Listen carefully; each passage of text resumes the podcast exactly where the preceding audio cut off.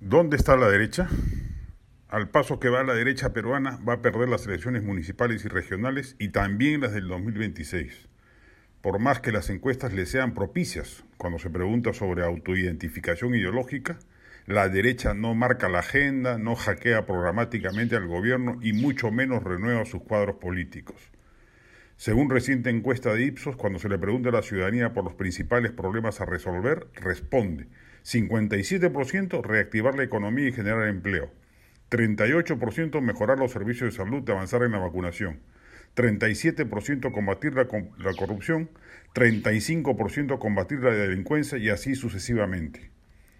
Usted, amigo lector u oyente, ¿recuerda alguna acción política, decisión congresal, donde reina la oposición y la derecha tiene un tercio de los parlamentarios, pronunciamiento o propuesta técnica proveniente de alguno de los partidos de la derecha o de algún líder de ese sector respecto de los problemas señalados en la encuesta?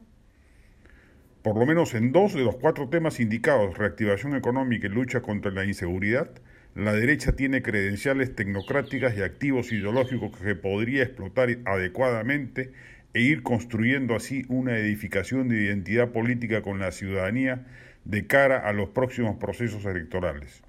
En ambos, este gobierno es un desastre.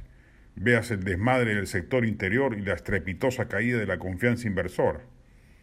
El 2026, o antes si se interrumpe el mandato de Castillo, situación cada vez más improbable, a menos que el primer mandatario meta las manos en algún asunto turbio, la izquierda va a llegar muy desacreditada luego de una gestión penosa en el actual gobierno. Ninguna izquierda se salva, todas están comprometidas, salvo voces aisladas como la del ex congresista Richard Arce.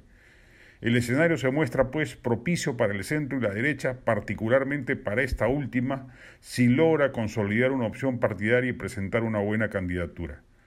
Pero para ello necesita ir labrando su destino con presencia política y densidad programática puestas de manifiesto frente a los estropicios que comete el régimen posteos aislados en las redes sociales, proyectos de ley antojadizos, entrevistas beligerantes cada cierto, cierto tiempo o iniciativas bizarras y pueriles no constituyen el ejercicio político que se necesita para consolidar una opción electoral viable. La batalla en las urnas del 2026 va a ser dura.